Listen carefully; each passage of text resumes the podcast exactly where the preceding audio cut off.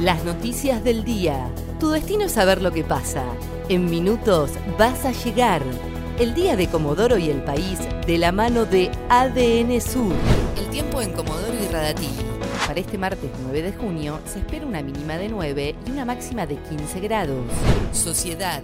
Buscan crear un consejo asesor para decidir cómo será la vuelta a clases. Desde el Ministerio de Educación de Chubut se apunta al regreso presencial a las escuelas, dividiendo en grupos a los estudiantes, priorizando los primeros y últimos cursos de primaria y secundaria.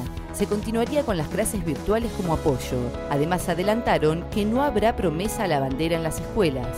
Alertan por perfiles falsos que ofrecen servicios para renovar licencias de conducir. A partir de una serie de denuncias por parte de vecinos de Comodoro, desde la municipalidad aclararon que no se trabaja con gestores externos para hacer este tipo de trámites. El subsecretario de Fiscalización, Javier Garro, informó que para sacar un turno para las licencias de conducir solo hay que ingresar a la página web municipal. Nevadas y alerta por vientos intensos en Chubut y Santa Cruz. El Servicio Meteorológico Nacional emitió un informe especial donde señala que hasta el viernes inclusive habrá nevadas frecuentes en la zona cordillerana de ambas provincias. Además, rige una alerta por vientos intensos con ráfagas para Chubut y norte de Santa Cruz. En Comodoro, las ráfagas podrían superar este martes los 90 kilómetros por hora. Policiales. Estafaron a una abuela de 70 años en Comodoro y le robaron casi un millón de pesos. Una mujer de kilómetro 3 fue víctima de una estafa telefónica.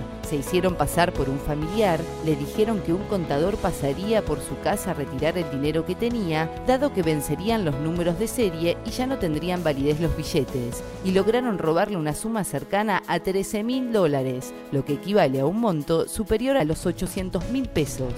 Nacionales. Alberto Fernández afirmó que la expropiación de Vicentín es excepcional. El presidente defendió este martes la intención de expropiar Vicentín, una de las principales exportadoras y procesadoras de granos. Aseguró que fue una decisión suya y no de Cristina Kirchner, y aclaró que es una situación excepcional que no se extenderá a otras compañías. El tiempo en Comodoro y Radatili. Para este martes 9 de junio se espera una mínima de 9 y una máxima de 15 grados. ADN Sur, tu portal de noticias, www.adnsur.com.ar